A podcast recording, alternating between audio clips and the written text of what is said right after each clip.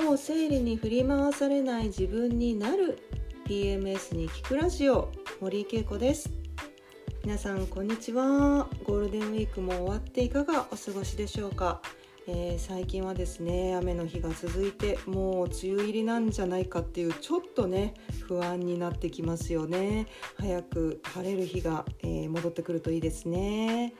はい、えー、その雨なんですけれども、えー、その雨もね続くと私たちのストレスにどんどんなってきますよね。ああもう早く晴れてほしいなっていう気持ち、えー、なってくると思います、え今日のお話はですね、えそのストレスになりうることに対してお話ししたいと思います、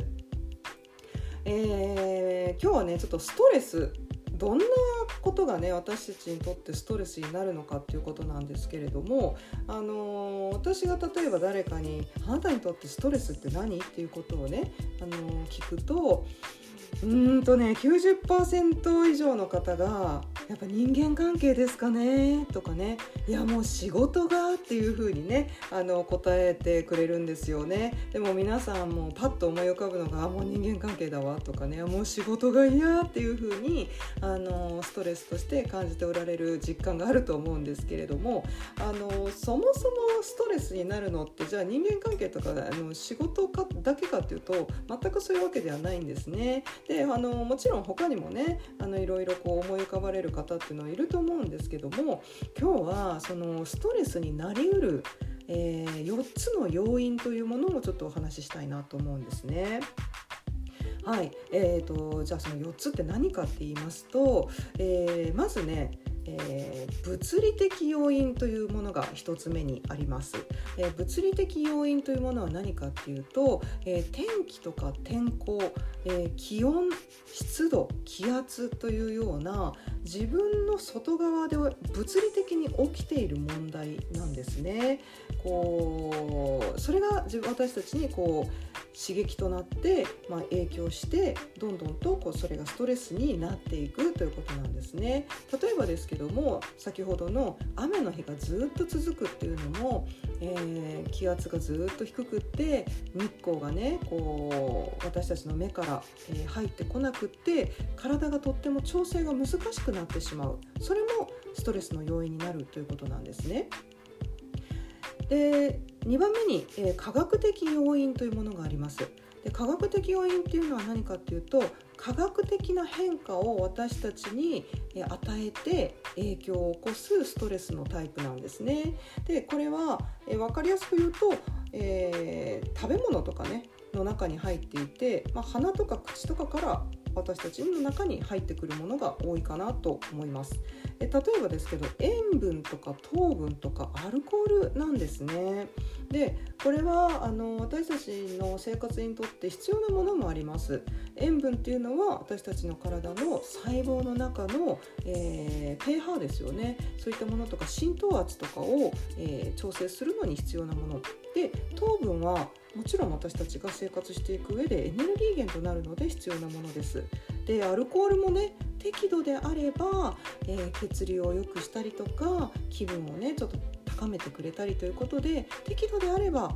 えー、私たちの体にいい影響を残してくれるんですけれどもストレスになりうるほど量をとっていないかということが問題になります。例えば塩分も取りすぎてしまうと血圧が高くなってしまったり糖分も取りすぎてしまうと血糖値を乱してしまったりアルコールも取りすぎてしまうともう皆さんねお分かりだと思います。やっぱり気分も乱してしまいますし体の調子も崩してしまいます。こういった形で科学的な、えー、変化を私たちの体の中で起こしてしまうあのそういった要因ですね。そういったものもストレスの原因になるということです。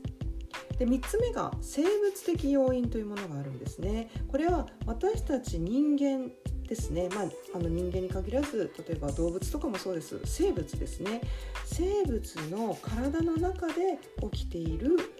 ストレスの要因ということなんですね。でこれは例えば睡眠不足とか栄養不足、え、水分の不足っていうような形で人間の体にとって必要なものが足りていないという状況もストレスになってくるということなんですね。もしくは人間の体にとって、えー、不足しているだけではなくって強すぎるということも、えー、ストレスになります。で例えばそれは何かというと疲労ですね。肉体的な刺激が強すぎて疲れになってしまうっていうのも生物的に与えるストレスの要因になりますしあとは痛みですね。痛みも大きくなって強くなってくるとだんだんストレスになってくるということでこれも生物的なストレスの要因になるということです。例えばね生理痛とかもそうですよね。あの軽く痛いなーっていうぐらいだったらなんとなくお腹重いなーっていうぐらいだったら耐えうるんだけどもそれがドクドクドクと強くなってくるとねもうそれがもうストレスになってしまって生理をよりこう嫌なものにしてしまうというところでもあると思います。これが生物的要因。最後に精神的要因というものがあります。4つ目です。これが皆さんがよく認識されている人間関係だったり仕事だったり、えー、そういったところで起きてくるストレスの要因ですね。精神的に負荷をかけてしまうところですね。でこれまあ他には人間関係とか仕事以外に何があるかっていうと時間がない。もう自分の時間がなくて余裕がないっていうのも精神的なストレスの要因になりますしあとは経済的に余裕がない。もうこれからどうやって暮らしていけばいいんだっていうことも精神的なストレスの要因になるということなんですね。ですので、まあ、4つ目がこの精神的な要因ということです。まあ、ここまでお話ししたようにストレスには4つのタイプがあります。物理的要因科学的要因生物的要因精神的要因というものですね。でこれをなぜねあの私たちが知っておいた方がいいかっていうと今までこれがストレスになると思ってなかったけどこういうのもストレスになるんだなっていう認識を持っていればあ私には今これが足りてないからストレスを感じてるんだなとかねあのこれがすごく刺激として強すぎるからストレスに感じてるんだなっていうことが理解できればそこを調整することができるはずなんですよね。例えばあ最近なんか食べ物めちゃくちゃ塩分多いもの食べてるな。これは体にとってストレスになるんだな。ちょっと控えようだったりとか睡眠不足がずっと続いていてあ生物的に私の体にとってこれストレスの要因になってるんだな。しっかり寝ようだったりとか。あのー例えば私たち自身にコントロールできないものがありますね。それが天気ですよね今みたいな。で例えば雨が続くからあもう気分が上がらないななんか体がだるいなしんどいなっていう状態があそっか雨が続いてるからこれが物理的なストレスになって私にすごくこうしんどい思いを与えてるんだなっていう正しい認識ができるんですよね。そうするとあこのしんどさは天気が良くなったらきっと良くなるかもしれない。私自身がこう弱いとか私自身がこう悪いからこんな気持ちになってるんじゃないっていうように正しい認識を与えることができるんですね。ですので何がストレスになりうるかということを理解するっていうのはすごく大事なことです。でえっ、ー、とまあ先ほどねこの4つのストレスのタイプがありますよっていうふうにお話はしたんですけどもじゃあそれらがね全てね最初からストレスかっていうと実はそうではないんです。ある時からそれがストレスになってくるんですね。でそれは何かっていうとあのこの物理的要因科学的要因生物的要因精神的要因というその全てが適度な刺激であればその人の生活を豊かにするものなんですね。でそれが刺激がどんどんどんどん強くなってそれが長期間に及ぶとストレスに変わってしまうということなんです。例えば、えー、物理的要因の天気にしても例えば晴れる日があって雨の日があってっていうのは私たちの生活にとって豊かな刺激になるわけですね。でもそれがもうずっと雨ってなるとだんだんストレスになりませんか？梅雨の時期とかそうですよね。例えば科学的要因、えー、アルコールも最初はねこう時々、えー、少量を仲間と楽しく飲むっていうといい刺激になっているはずです。でもそれがもう毎日毎日、えー、たくさんの量のお酒を飲むってなってくると体にとってはどんどんどんどんストレスが溜まっていく一方になるということなんですね。例えばじゃあ生物的要因ですねこれも、えー、睡眠不足を例にとりますとえー、ずっと寝っぱなしっていうのも私たちの体をどんどんどんどん弱くして、えー、刺激のない生活にしていってしまうわけです。でも適度な睡眠の量っていうのをしっかりととっていると、えー、寝ている時起きている時という人間の体のシステムを作るためのいい刺激になるんですね。でそれが長すぎてもいけないし短すぎて足りないっていうのも人間の体にはストレスになるということです。いい刺激であれば適度でいいということなんですね。で最後の精神的要因人間関係もそうじゃないですかね。あの人間関係も全く人付き合いがないっていうのも何もやっぱり自分にとっては刺激がないわけですよね。でもたくさんの人と出会ってたくさんの人とお話をする。で話をしたり一緒に仕事をしたり活動をするっていうのは私たちにとっていい刺激になるはずです。でもそれがストレスに変わってくる時っていうのがあるんですよね。ですので、まあ、全ての要因に対していい刺激であるその時はとてもいいんだけどもそれがまあ長引いたりとかその刺激が強くなってくるとだんだんストレスになってくるということが問題として起きてくるんですね。でこれ分かりやすく言うとマッサージです。私たち体をこうね指圧とかしてマッサージされてるとああ気持ちいいそこそこそこがいいのいいのっていう風になると思うんですよね。ですのでいい刺激適度な刺激は自分にとって心地いいし気持ちいいものなんですね。でもそれが痛い痛い痛いそこ押しすぎ押しすぎ痛い痛い痛いとかもういいもういいよもうやめていいよって言ってるのにずっとそれを続けられるってなるとだんだんそれがストレスになってくるんですよね。ですのでその刺激っていうもの自体は私たちの生活を豊かにする人生を豊かにするものだからとっても、えー、心地よくて、えー、気持ちのいい時はいいんだけれどもその刺激が強くなりすぎたりとか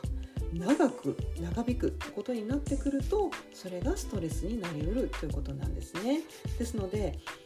ここでねあの大切なのはえー、自分にとってどこからがストレスになりうるのか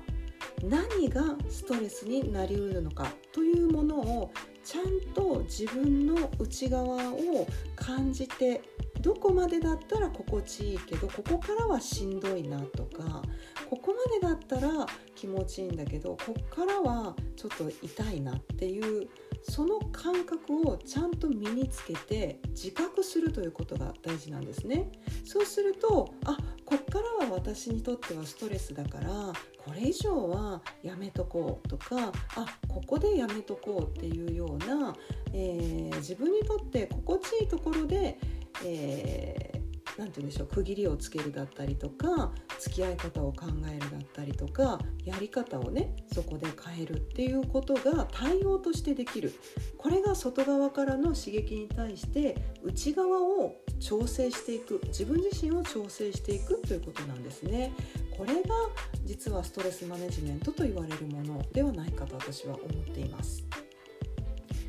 はい、とってもこれ大事なところですよね。でそれでねすごくこうもう一つやっぱりその時に大事なことっていうのが人と比べないことだと思うんですよ。あの人にとってはストレスになってないのに私にはすごくストレスに感じるわ。それって私が弱いからなのかな私が我慢できない性格だからなのかなっていうように人と比べてしまうことによって自分の内側で感じていることをかき消してしまう